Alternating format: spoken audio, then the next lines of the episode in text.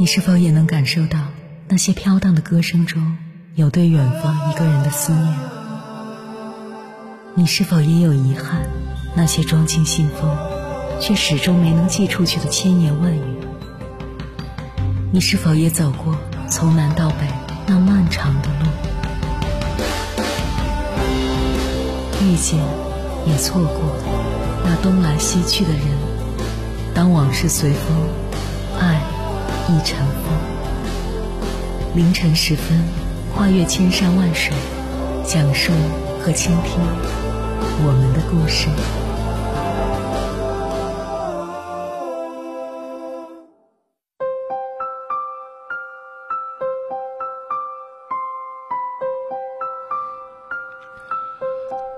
欢迎回来，各位夜行者，这里是正在直播的中国交通广播，千山万水只为你，深夜不孤单。我是迎波，绰号鸭先生。我要以黑夜为翅膀，带你在电波中自在飞翔。之前在知乎上看到过这样一个问题：你认为长大的标志是什么？其中有一个高赞的回答是这样的：小的时候，我们拿着家长给我们的钱出去买东西，每回总是往多了报；可长大后，我们给父母买的所有东西都恨不得往少了报。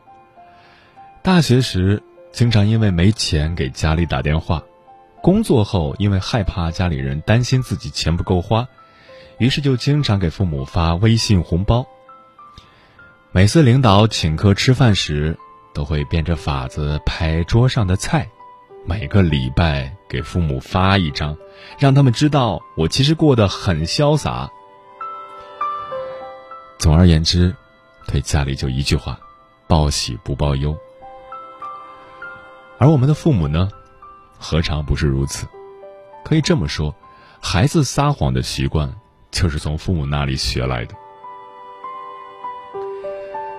中国的父母和孩子，总是保持着一种微妙的默契，看破不说破。父母自己，不管是大大小小的生病，亦或是生意上遭遇的入不敷出的困局，但是在电话里总是云淡风轻的说着“没事儿，家里都挺好的”。的确，我们不能完全否定父母和孩子之间这种报喜不报忧的交流方式。但同时，我也希望，无论是孩子还是父母，都更应该注重生活的分享。在孩子眼中，父母从来不会拧不开瓶盖、拎不动东西，连桶装水都能一口气抓两桶搬上五楼，好像一切都能自己搞定。在家里面，父母就是无所不能的超人，不需要我们照顾，不需要我们帮助，就能解决一切。去年夏天，我回老家了一趟。当时我爸正在往房顶搬太阳能热水器，在上到楼梯一半的时候，我说：“爸，让我来吧。”结果我很轻松的就把热水器搬到了房顶，还很嘚瑟的跟他说了一句：“你看，我还是可以帮你忙的吧。”大概是我小小的举动融化了父母的棱角。在之后的生活里，我爸也开始主动的在我们家的微信群里，不定期的分享他和我妈的日常生活。其实，父母和子女的关系就是需要这些看似平凡的小事来促进和维护的。在一段亲情中，很多子女希望自己表现得更独立、更懂事，害怕父母觉得自己吃苦了，让父母担心。但你可曾想过，太过懂事，反而会让对方觉得自己不被需要。所以，我们不仅要学会报喜，也要学会报忧，才会让父母觉得自己被信任、有价值感和存在感。彼此感知到对方的喜和忧，才是亲情最舒服的状态。亲情中，经济和思想。固然需要独立，但也需要彼此卸下盔甲，流露真情，让父母看得到你的忧愁，才有入口切入你的生活。亲情就像齿轮，彼此有了缺口，才可以咬合的更加坚固。接下来，千山万水只为你，跟朋友们分享的文章名字叫《你放心，我过得很好》，作者陆小莫。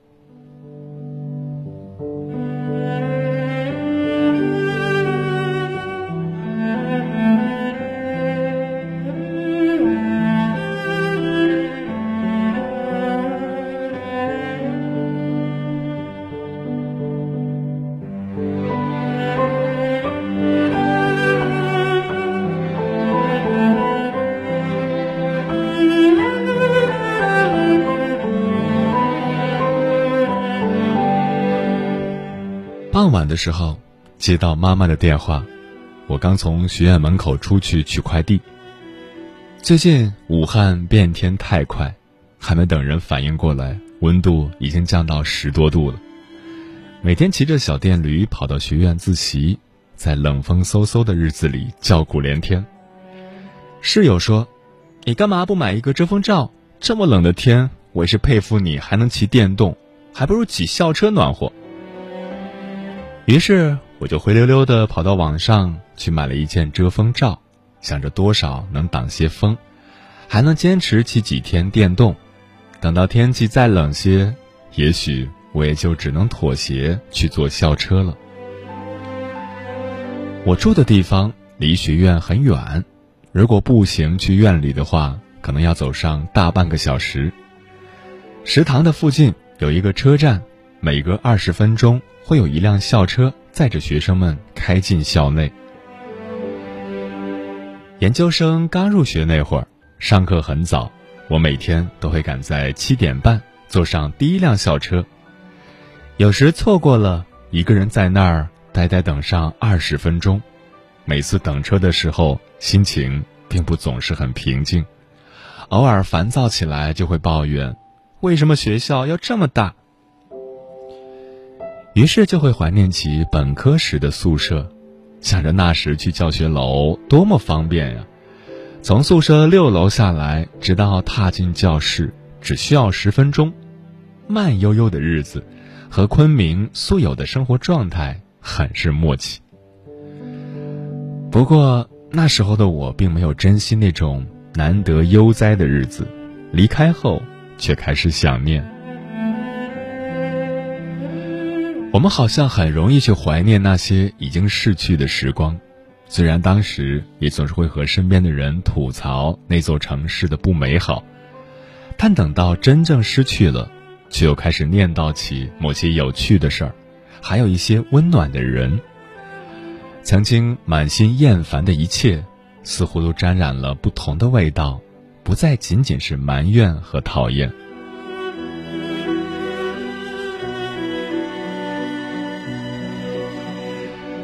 取了快递后，我就坐在走廊的沙发上，和妈妈电话聊天。她问我：“今天过得好不好啊？”我说：“当然好啦，早上吃了面包，中午和樱桃小姐去吃了秀玉的咖喱焗饭，然后感觉自己特别幸福。”妈咪吃了什么？每次问完这句话，妈妈就会在电话那头给我举出一道道菜，结尾都会来一句。哎，可惜你吃不到。我和他之间的对话一直都很简单，也总是离不开吃，因为在他眼里，再也没有什么比吃好睡好来的更重要。每天照例要说的是：你再忙也要记得吃点什么，经常备点零食，饿了就垫点东西吃。有次。室友贺敏和我走在路上，我接了老妈的电话，母女俩就今天的晚餐展开激烈的讨论，最后以老爸买了一条新裤子回来很开心作为结束语。贺敏说：“你好啰嗦，也好无聊啊！怎么讨论吃穿就能打十多分钟的电话？真是服了你。”我说：“如果我不和他们聊这些。”我不知道该和他们聊什么，我们每天都要通电话，你觉得真的有那么多重要的事情需要说吗？因为想让他们放心，想让他们知道我吃得好、穿得暖、睡得饱，想和他们随便唠嗑、拉些家常，所以，即使知道这些对话很没有营养，也很无聊，但在我眼里，只要能和他们说说话，比什么都幸福。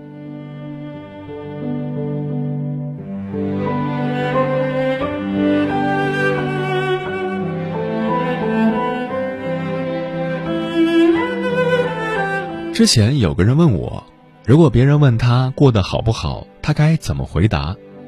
他说，他一直以来的回答是：“放心了，我过得很好。”然而，过得好，其实在这个不大不小的城市里，和一群几乎不变的人在一起，过着每天相同的生活，一样的建筑，一样的景色，一样的一切。他并不知道，这样算不算过得好，也不知道。让人慢慢产生麻木感的生活什么时候会结束？也许一辈子就是这样。其实他很想跟别人说，我过得不好，可为了不让别人担心，特别是不让最爱的亲人担心，所以他依然装作什么都是很好的样子，每天没心没肺的笑。可当有人问起他，你为什么能够每天都这么开心啊？他几乎狰狞着大喊道：“不开心又怎样？不还是一样过着每一天？既然这样，那为什么就不能开心点呢？”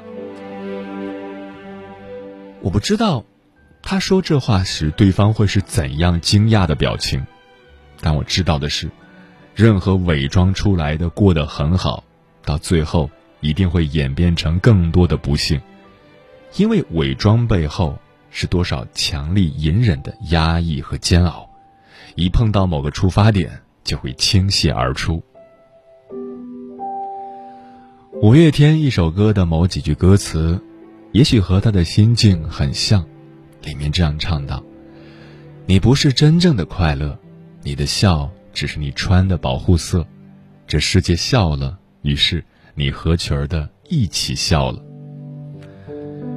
你觉得自己应该过得很好，所以你拼命的用你的开心和大笑告诉这个世界：“你看我有什么好担心的？我过得很好啊。”但你真的开心吗？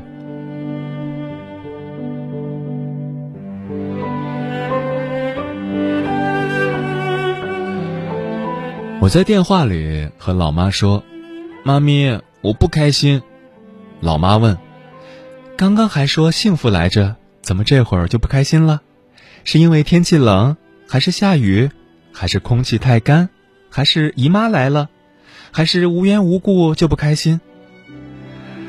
听到这话，我直接无语了，早就没有了不开心，就只顾着大笑出来，然后说：“妈咪，你要不要这么懂我呀？以后别再拿我是医院门口第二个垃圾桶捡来的这种说法来搪塞我。”我一定是你亲生的。我妈一直都是乐天派，从小到大，我眼里所有不开心的事情，在她面前都是小儿科。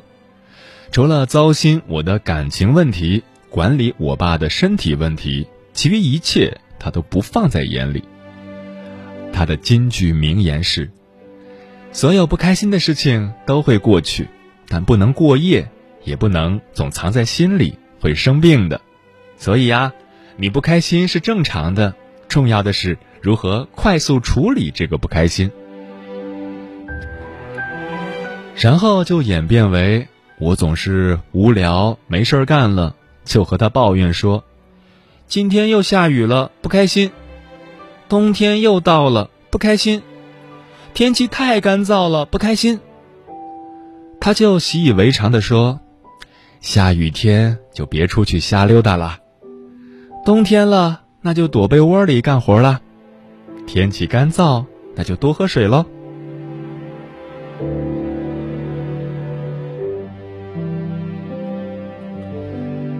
但其实真正不开心的源头并不是这些，人的情绪是很难抑制的。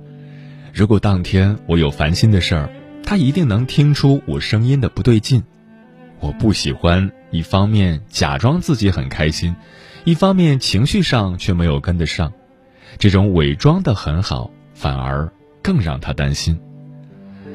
最后，他会胡思乱想，是不是女儿出了什么大事情才会这么郁郁寡欢？所以有时候面对父母，我更愿意真实表达我的情绪，但会换另外一种内容来表达，他们能很快的缓和我的情绪。我也能通过这些让他们彻底放心。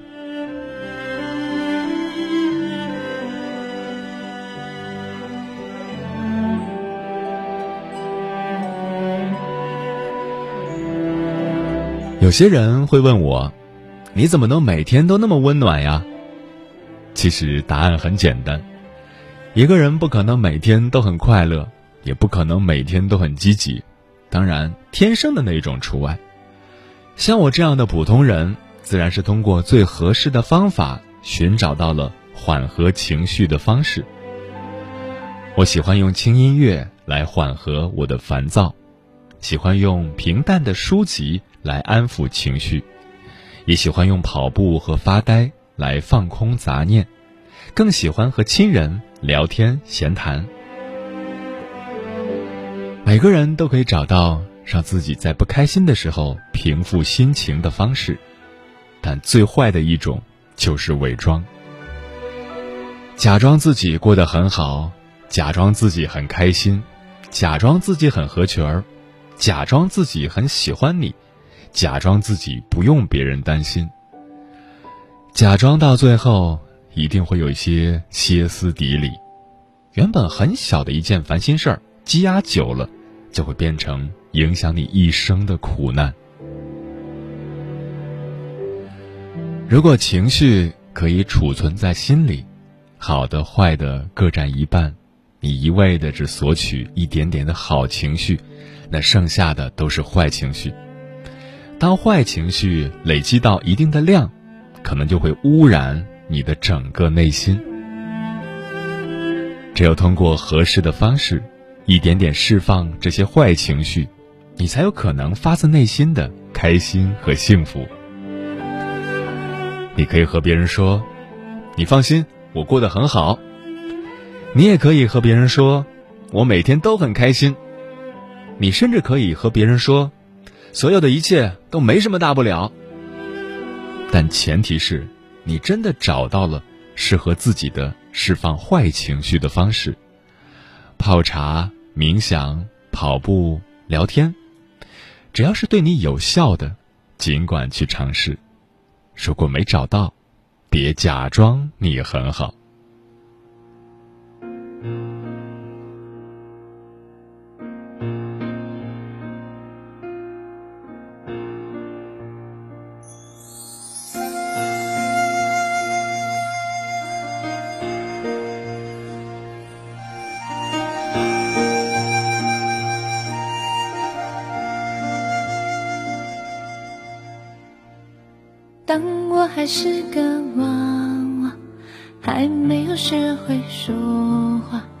小小的嘴里吐出的第一个字是妈妈。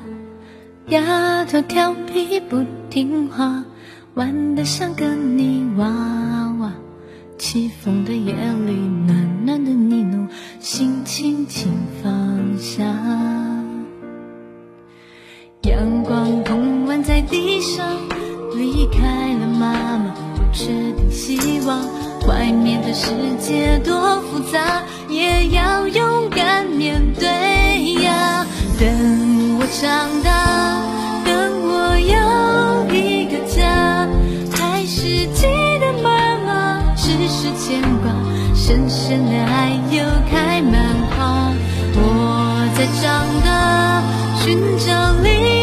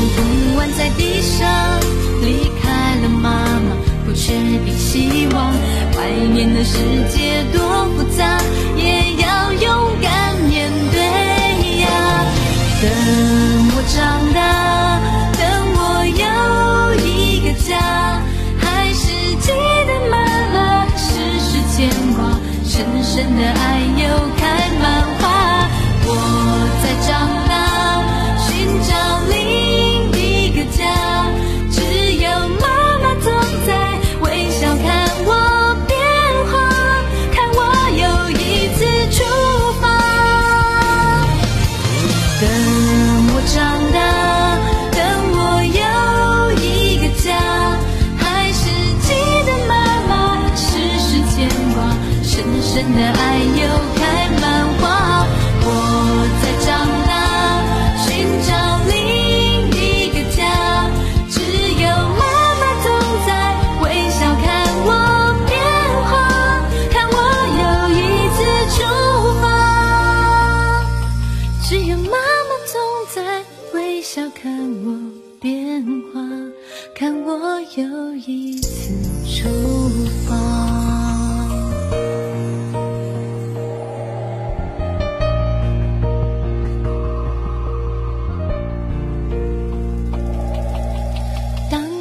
是个娃娃，还没有学会说话，小小的嘴里吐出的第一个字是妈妈。每一个深夜都有浓浓思念，每一段青春都有万水千山，千山万水只为你，千山万水只为你，正在路上。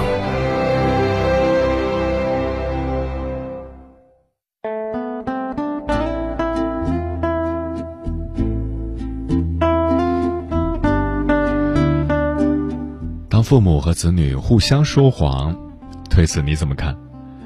听友灵魂的世界地图说，小时候每个孩子都会问妈妈一个问题：“妈妈，妈妈，我是从哪里来的？”这个时候，妈妈通常会这样说：“你是捡来的。”我想，这是每个妈妈都撒过的谎吧。嗯，这还是最恐怖的谎言。有多少小孩子在听到妈妈说出这样的话时被吓哭了？心中的菩提说：“父母孩子之间的谎言都是为了爱，因为爱，父母不想让孩子担心。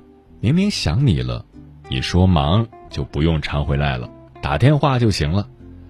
孩子为了不让父母牵挂，明明在外累得头昏脑胀，你说过得很好，但作为儿女，一定要记住一句话：常回家看看。”我是飞鱼说。我爸骗我，我妈骗我，我也是，我们都是相爱相杀相骗，爱的谎言千千遍。有生之年说，为了让父母安心，在外面就算再苦再累，也不会多说一句。其实有时候会幻想，家里如果有矿就好了，可是家里没矿啊，只能默默扛。是啊，说出来又能怎样呢？父母也解决不了，只能自己咬紧牙关，死扛到底。蔷薇花的猫说：“当父母骗孩子，有些事故意隐瞒，请不要责怪父母，他们是为了孩子好，可怜天下父母心。当孩子骗父母，有些事不告诉父母，据我所知，有一些孩子相当懂事。”他们不是真的想骗父母，而是有一些不得已的苦衷。与其告诉父母让父母担心，还不如选择不告诉，选择自己解决问题。